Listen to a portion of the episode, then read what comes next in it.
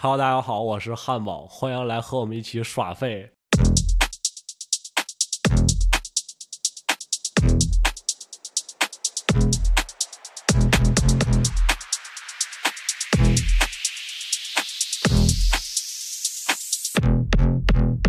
今天我们请到一个刚刚去过老挝旅游的一个玩家，他是布莱扎，请布莱扎介绍一下自己吧。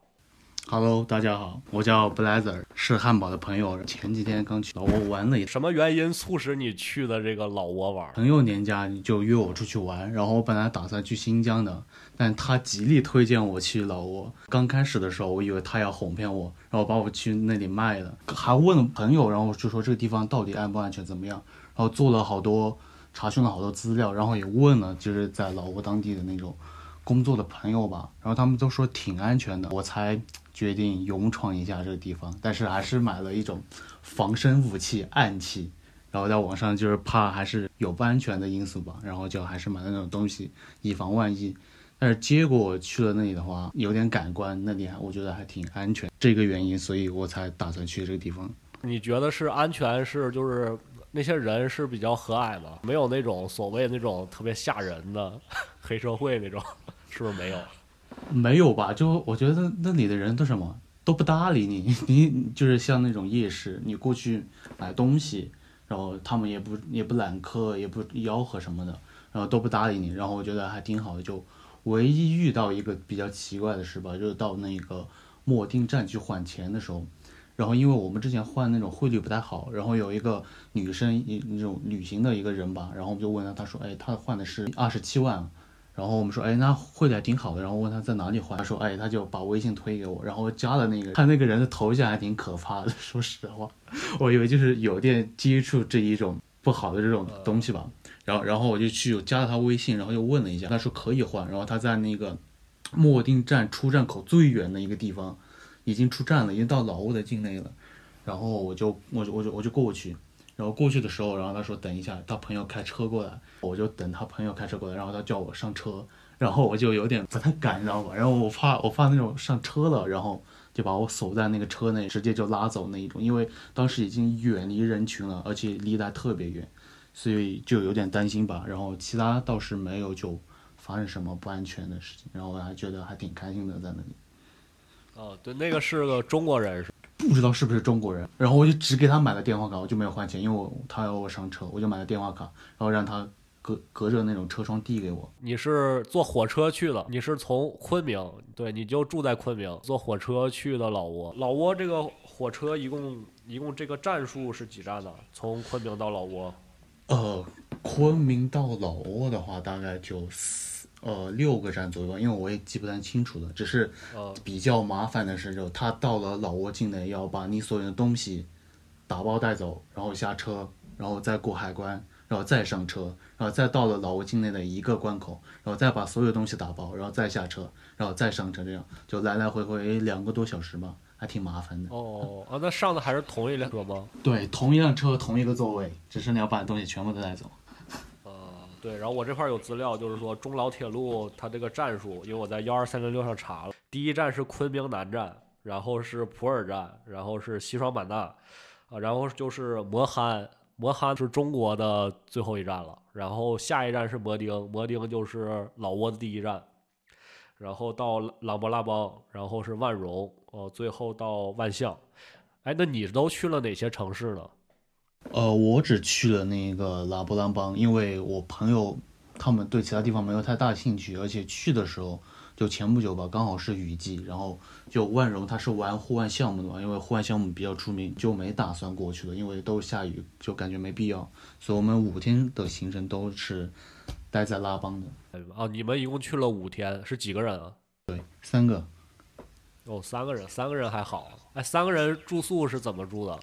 我跟我朋友住，然后另外一个朋友他自己住。哦，可以。那边住宿的价格怎么样？啊，那边住宿我觉得东南亚怎么说吧，都是最具性价比的一个地方。然后我们当时住的话是住了一个五百元的一个酒店，然后我还我为了这个酒店刚写了一篇小红书，就是因为它的里面那个香薰特别的特别，然后而且很吸引人吧，然后睡觉的话也特别助眠。然后我 check out 的时候，我还问那一个前台服务员可不可以把这个香薰卖给我们，就之类的。然后他说，就是像我们这样问香薰的客人很多，但他们都不卖的。然后这家酒店话还含早，就五百含早，然后它的洗浴用品的话都是欧舒丹，然后服务特别好，然后给我们升级了湄公河的合景房，就原价一千多的，哎，我就觉得挺不错的，真的那个。可以啊，五百块钱，我觉得这是属于四星级或者五星级的酒店了，在东南亚地区。对，但是你在中国现在北京可能呃五百汉庭住不了了。对我还我还记得当时我去北京住的一个每晚四百元的酒店，还不含窗子，没有窗子，特别难受。现在如家和汉庭已经涨到七百了，说是。对，然后我不是准备过久去那个澳门嘛，然后就看了一下，浅看了一下酒店。一千以下都是老破小，我说 还不如去真的东南亚，太具性价比了。对对对，现在国内的旅行浪潮是非常的，需求量非常大，然后房价也是涨得很凶啊。我也确实就最近几个月没敢再出门了，因为确实是很贵。对对，而且都是人挤人吧，报复性消费，所以我觉得，其实某一段时间我还挺怀念某一段时间去没有人挤人的那种。旅游的感觉，我觉得哎，真的还挺好的。哎，那你那个签证是落地签还是提前在网上办的？呃，我们是那个寄去淘宝上找了一个，然后花了四百元左右吧，然后寄去是广州领区的。虽然云南也有领区，但我跟我朋友都没在昆明本地，就没办法去递签证什么的，所以我们还是选择了淘宝。然后还因为这个签证问题，差点压缩了游玩时间，因为我朋友不是请年假嘛。他年假已经请好了，所以就怕，因为来回还有快递什么的，还有出签时间，就怕不够，害怕压缩。但万幸的就是出发前预计最早出发前的前一天拿到了这个签证，所以还挺幸运的。落地签他们是很麻烦吗？就是你有观察吗？落地签的话，我我看了，我觉得还挺方便的，因为虽然。这个铁路的话，人游客还是挺多的，但是因为它每下一个站，还预留了比较长的那一个过关时间，然后就是去办落地签的人的话，也不是特别多，然后而且海关效率还挺高的，所以我觉得落地签的话，我觉得是 OK 的，就大家选择落地签的话，我也喜欢是提前签好，因为落地签我怕有一些麻烦什么的，要什么小费什么乱七。中老铁路，你觉得这个？火车、呃，动车或者是高铁，它和国内的有什么区别吗？我觉得就跟国内的和谐号没什么区别吧，只是它的什么服务员就要求双语的吧，其实感受没有特别，跟国内坐其他高铁没有什么特殊的感觉。哎，那他那是越南不是是越南人，是老挝人还是那个中国人啊？乘务员？呃，乘务员的话，我大部分是中国人，然后是。他们会双语，但是我看到有一个保洁是那个老挝人，因为工作人员跟他讲的是老挝语，然后就没有用中文交流，应该都是混杂在其中吧，就中国人跟老挝人。你在老挝有什么发现好吃的？我觉得，我觉得那里话最让我惊讶的是，我五天去吃的东西都没有踩雷。所以我也写了一篇小红书，然后标题就是什么我在老挝吃东西居然没有踩雷，特别标题的。那但是确实是事实，那真的我觉得就那里的东西，因为可能我是云南人吧，就是我觉得还挺对味儿的。就我也比较喜欢东南亚菜菜系一些，而且作为就是一天可以吃两餐米线的云南人来说，然后那里的粉我真的就推爆，就我每去一家店粉店。都没有踩雷过，就不管还是酒店的早餐，就只要我吃到的粉都没有不好吃的，而且还让我挺惊讶的。它味道和云南有什么区别？就它可能香料加的比较多，因为除了德宏跟西双版纳那边加的香料比较多吧，就可能会加柠檬或者是盐须或者是海椒什么之类的。但是就昆明没有加那么多香料，但那边加的就很多草本的香料跟。原本的一些他们口味当地的酱料吧，但是我觉得那种酱料又特别的新奇吧，在口味虽然不是我会一直选择去吃的东西，但是不难吃，是好吃的。而且他们那个汤的话也特别鲜美，而且那个肉就我吃了两种粉吧，有一种是鸡肉的，然后加了猪肉的内脏吧，还有另外一种是嗯纯牛杂的，然后我以为会特别腥，因为我可能会觉得什么做工什么都不好之类的，或者是品质都不好。然后但是我吃了之后，我觉得哎那个肉还挺鲜美的，所以我觉得哎真的让我挺惊讶的这个老挝的粉。它那是干拌的还是那种汤粉啊？都是汤粉，都是汤粉，呃，没有吃到干拌，但是他们有甜口的跟酸辣口的，就两种口味可以选择。呃，大约多少钱？平均的话不超过二十块，如果你加肉的话，那就没办法估量了，因为加肉另算。就平均一般他家的话就差不多十五元，不到二十元，那还可以，分量大不大？分量还挺大的。我一个男生的话，我觉得我都吃不完。除了粉儿，还有什么好吃的吗？还有那边的话，我觉得就本地一些炒饭，然后或者当地那种老挝菜，我觉得都挺好吃的。就我记得我去了一个叫 Good People Good Food Good Price 的一家店，然后它平均每一个干饭都才十多块钱，然后分量也挺大，但真的没盲点了三个都没有踩雷。所谓的盲点是因为它没有英语吗？对，没有英语看不懂，就哦看一下真真是真是盲点。对，真是盲点，然后就看一下图，这样就随便点了一下。就因因为那边的话就不是特别中文友好吧，因为大部分都是老挝语跟英语。然后唯一遇到了一家店叫 Sunty Hotel，它是一家酒店，但它可以吃晚晚餐，然后夜景的话也特别漂亮。然后跟朋友牺牲这个这个地方叫白宫，然后它唯一是一个在菜单上。旁边另附了中文的一家店，就其他都没有见过中文，都是纯英文跟老挝语。这个那中国人多不多呀？在那儿？中国人呃不算比例特别多吧，但那是我见过韩国人最多的地方，就是走十步可以遇到一个韩国人这样。哎，那你有没有吃过什么难吃的？就唯一遇到一家店吧，它的虾不太新鲜，其他真没有踩雷。我一天我吃三顿都没有踩雷过。哦，那你去那边酒吧了吗？还是一些奶茶店什么的？喝的有什么推荐吗？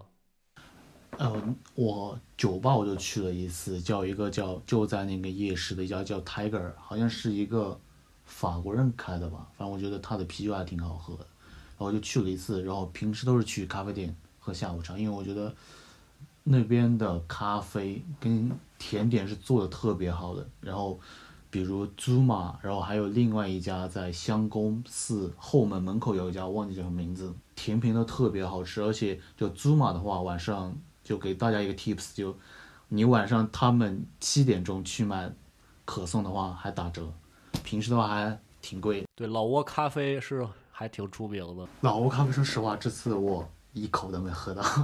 哦，没喝。对，因为我相反就比较滑稽的是，我在云南喝老挝咖啡喝的还挺多的，因为已经是连锁店了，在云南。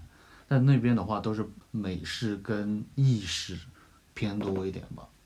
然后老挝咖啡，我我那天我还跟朋友说，哎，我想喝一杯老挝咖啡，但我们没有找到，可能攻略做的不好，但确实也没有碰见过，就它不是特别，就是像大家可能是奶茶店什么都有标语什么老挝咖啡什么之类的，就都没怎么遇碰见过。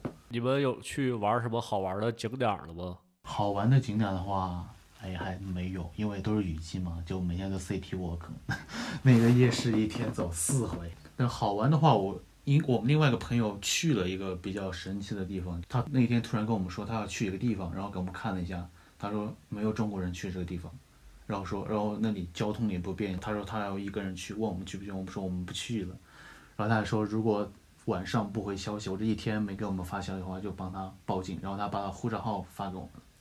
然后他一个人，我看他去找那种大巴车，坐了好几个小时，然后语言都不通那一种。然后晚上去到的地方也没有酒店，然后他晚上发照照片给我们，看到他是在村民家吃，在村民家住。然后他还跟我们说语言不是问题，就全靠手势，然后我们只评论两个字牛逼。哇，这太狠了！他是去什么城市啊？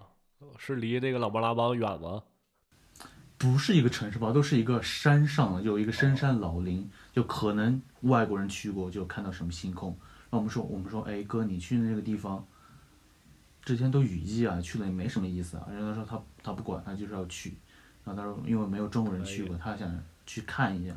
虽然我们也没问他要的照片，就估计可能差强人意吧，景色。但是我觉得他这段经历的话，我是觉得特别牛逼的，因为可能也是在这个地方待了三天，他觉得还挺安全的，所以他还是有一点点底气去这种地方吧。不然我感觉他也不敢去。对，那个老挝的交通怎么样？是有公交车吗？还是其他的交通方式？呃，它比较多的是那个蹦蹦，然后就是那种三轮车，然后还有商务车。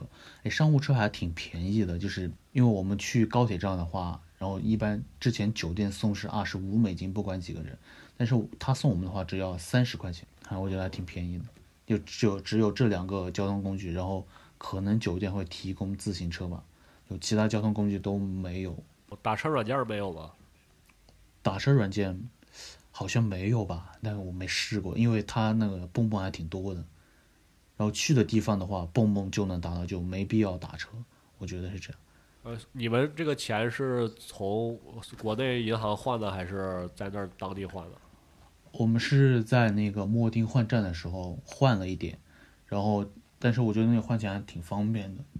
然后去夜市的话，有就是有两个站点吧，然后它还支持支付宝跟微信，然后汇率都还挺高的，就大家要换钱的话去那里还挺方便。那儿七幺幺多吗？没有没有七幺幺那里哦，没有都711没怎么见，对，都没怎么见过便利店，不是没怎么见过，我在拉邦直接没有见过便利店，都是杂货铺吧，就本地人看的那种，便利店是没有见过的。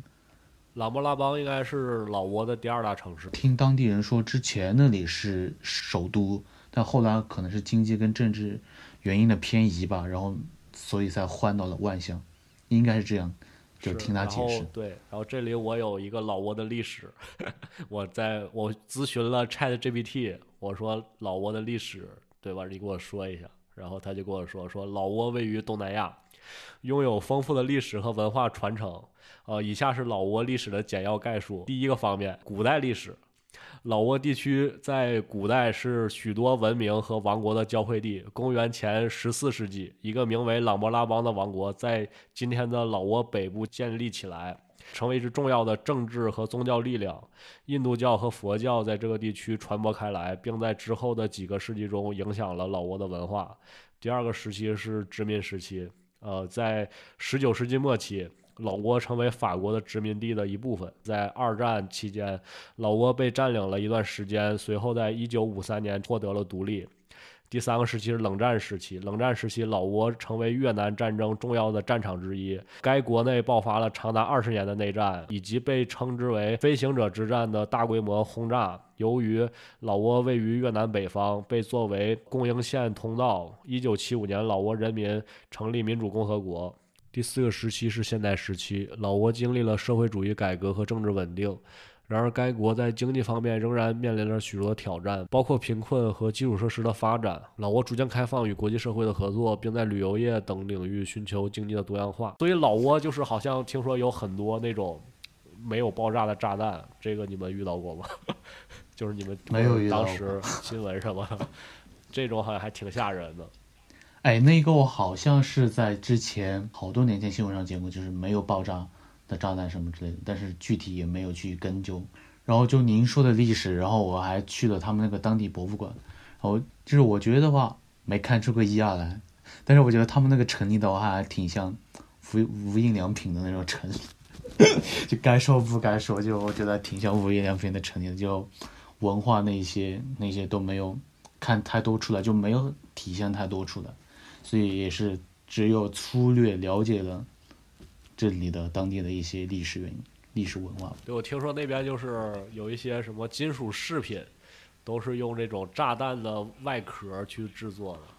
这种金属的来源于炸弹的外壳。对，所以那边你看有卖这种饰品什么的吗？金属的。你你这样一说就点到我了，我还我还特意观察了一下，因为我去了那个夜市，就没有太多的手工艺品，就特别吸引我，就唯一那个首饰，然后我还看了，就就是二战的那个，就是那个炸弹那个碎片做的，然后他们的标语还是什么 “No War” 什么什么之类的，就就没细看，然后只是看了大概的，就是这些饰品就是那个导弹碎片做做出来的。对，其实它老挝的话，现在也有很多炸弹还在地底下，没有被挖掘出来。但是这个的话，可能呃，对去你去大城市的话，应该是没有问题，我觉得。对于那种山区，可能确实是有一定危险系数的。应该有吧，因为我们每天都在 CT walk、CT walk 不停的 CT walk，因为拉巴那个什么，就相当于我们的中国那个小县城吧，挺小的，就路痴在那里待一天，都大概能认个明白，那什么什么地方在哪之类的。哦，那个谷歌地图好用是吧？在那边？对，还挺好用的，比。高德好用一点。那你就是在那边找美食，是直接就是看见哪个店就想进去，然后就吃了，还是说提前在什么软件上什么找到一些东西再去的？之前的话有搜了一些小红书看了一下，然后因为我挺喜欢就是在那种就是一定大家介绍的基础上再加一定的自己去碰运气吧，就一定概率是我随意走家一间一家店，然后大家都没有推荐过，但我觉得挺好吃的。这只是算记忆，只只属于我自己。如果好吃的话，我觉得还挺独特的。所以，就那家我最推荐的第一 top one 就是我们随机进去的一家粉店，就进去全部都是当地人在吃，然后特别火爆，嗯，就真的特别好吃。所以我出去玩的话，就找美食，一般先做一下攻略，粗略做一下，然后就再随机去碰运气去吃，去看看会不会踩雷之类的。哦，可以。对，那边海鲜应该不是很多吧？那边的话没见过海鲜，就基本都是河鲜吧，河鲜多一点，因为它是算是内陆国家。对，它是东南亚唯一一个内陆国家。用海鲜运过去也挺贵的吧？大家应该都因为那里人均收入都不太高，因为也不太吃得起或者负担得起这样。哎，你去那边看没看什么演出什么？哎呀，那里没有演出，但是我看了一个就挺独特的，一个算打引号的演出吧。就我们在 City Walk 的时候，然后听到了有打击乐，还有那个鼓的一个声音，然后那个旋律还特别好听，然后我们就好像还从寺庙传了进来，所以我们就循着这个声音去找了一下，然后他是一个就佛教的那种比较小的小孩吧。然后就在他们就可能是一种仪式，或者是每天固定的一种规律吧，就在那里有打鼓的，然后有打叉的，还有什么什么乐器，就很多。因为我们不想打扰他，所以我们就站得特别远，就驻足欣赏，因为可能怕打扰到他们，所以也没看清具体是哪些打击乐器。所以但是他们还挺，就那些旋律的话还挺好听的，而且就可能有呼应吧。就比如我们站在这个寺庙，但。隔了很远的有一个几个寺庙的话，也有在这种敲打就奏乐这样，所以这也算一个演出吧。对于我来说，可以啊，这是非常独特的一种演出。哎，那边就是佛教和印度教就是很多是吧？对，因为那里是全民信佛的一个地方吧。那种小和尚也特别多是吧？对对对，我还看到大概就六七岁的吧，就去布施看的时候，还跟着那个特别年纪大的一起去去清城布施。嗯，哎，旅途当中你们有没有什么遇到好玩的事情，一些没想到的事情？我觉得哎，没遇到吧，因为这种算度假的度假感觉吧，所以就没有去找一些特别刺激的活动，或者是。而且那里的夜好像有宵禁，我记得是好像十二点，所以也没有特别丰富的夜生活之类的，所以也没有发生特别好玩的事情。哦，宵禁是指就是都不让出去吗？不是，就是可能就营业比较晚的或者酒吧什么的，就到十二点还是到几点，然后就他就必须关门。那你觉得就是其他人再去老挝，你会给大家一些什么建议吗？我觉得的话，就大家还是擦亮眼睛吧。我只知道个人感受的话，我觉得这个拉邦这个地方安全系数还挺高，但大家擦亮眼睛，不要相信什么高薪，然后也不要就是随便听信陌生人的，因为那里还遇到了特别不好脾气的当地人，就什么就保护好自己，注意财产。这样，我觉得这个地方。有特别有性价比，然后大家都可以有兴趣都可以去一下，我觉得还挺有意思。你那个电话卡是是在那个摩丁站买的是吧？跟那个哦对，邪恶对对对电话对电话卡就是那个那那那个比较凶的那个人，然后他说下次有朋友来，然后记得推给他，然后后来我把他删了，但那个人说什么服务还挺好的，说因为我们不知道自己的那个号码是多少，然后因为回程要买票的话要有一个通过 LCR 要有一个验证码，然后我们就问他我们号码是多少，他什么开通号码什么就这个流程他都告诉我们了，就是你要输入特定的代码吧，你才能把卡开通，然后打特殊的代码的电话，你才能知道自己的号码是多少，就这样。然后大家去买电话卡的话，就均价在三十二左右再去入手，然后有卖到五十的，就就别买了。是几天？一个星期吧，然后它有多少兆流量我忘记了，然后还有好几百分钟的通话时间。因为我去了之前，我朋友还送了我一个“一带一路”的那个流量包，就加起来两个卡刚好够用那个。呃，这个卡应该也可以在淘宝买吧？淘宝卖的卡是不是会便宜啊？哎，淘宝好像可以买，但我没有具体搜过。但是我之前看攻略，有的人是提前在那个淘宝上买的，我确实看到过这样的攻略。电话卡还是非常重要的，就是就是这个没有了手机，没有了网络，我觉得这个一切都非常的困难。